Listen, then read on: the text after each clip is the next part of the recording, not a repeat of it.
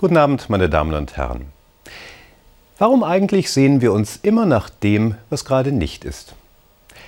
Ich bin erst vor einigen Tagen aus dem Urlaub heimgekehrt, als ich aufgebrochen bin. Die große Sehnsucht weg, raus aus dem Alltag, Neues erleben.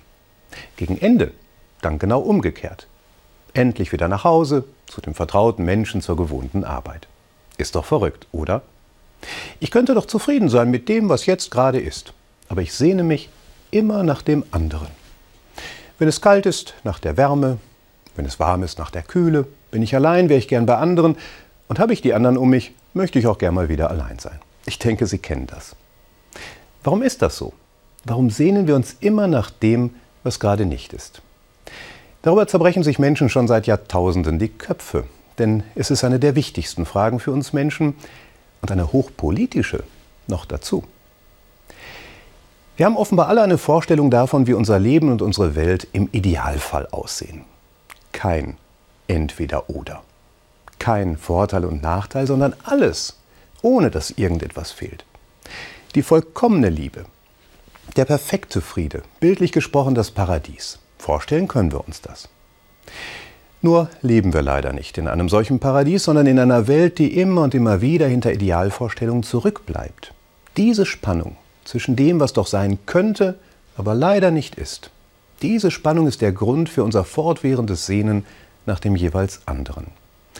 So sieht es zumindest die christlich-abendländische Tradition. Sie deutet die Sehnsucht nach dem anderen als eine Sehnsucht nach dem Paradies, wo Gott alles ganz und heil werden lässt. Unruhig ist unser Herz, o oh Gott, bis es Ruhe findet in dir. So hat es der heilige Augustinus formuliert. Und das ist eben nicht nur ein frommer Gedanke, sondern auch ein hochpolitischer. Warum?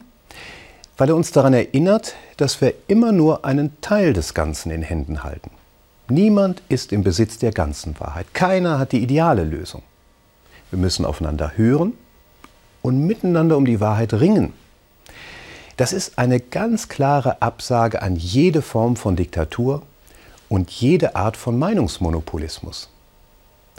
Und wir müssen noch etwas aushalten, dass wir selbst beim redlichsten Aufeinander hören und miteinander ringen nicht für jedes Problem die perfekte Lösung finden. Das Leben ist unideal, hat kürzlich eine Bekannte zu mir gesagt. Deshalb beobachte ich mit einiger Sorge, dass sich in unserer Gesellschaft zunehmend Menschen und Gruppen hervortun, die den Anspruch erheben, im Besitz der ganzen Wahrheit zu sein. In der Klimadebatte lässt sich das gut beobachten, am rechten Rand unserer Gesellschaft, und auch in der katholischen Kirche. Denn auch da gibt es nicht wenige, die der Meinung sind, dass sie allein beurteilen könnten, was wahr und unwahr, was katholisch und nicht mehr katholisch ist. Und die gleich in Panik geraten, wenn mal etwas ergebnisoffen diskutiert werden soll. Wir werden die perfekte Kirche nicht bekommen. Sie wird immer mit Fehlern behaftet sein.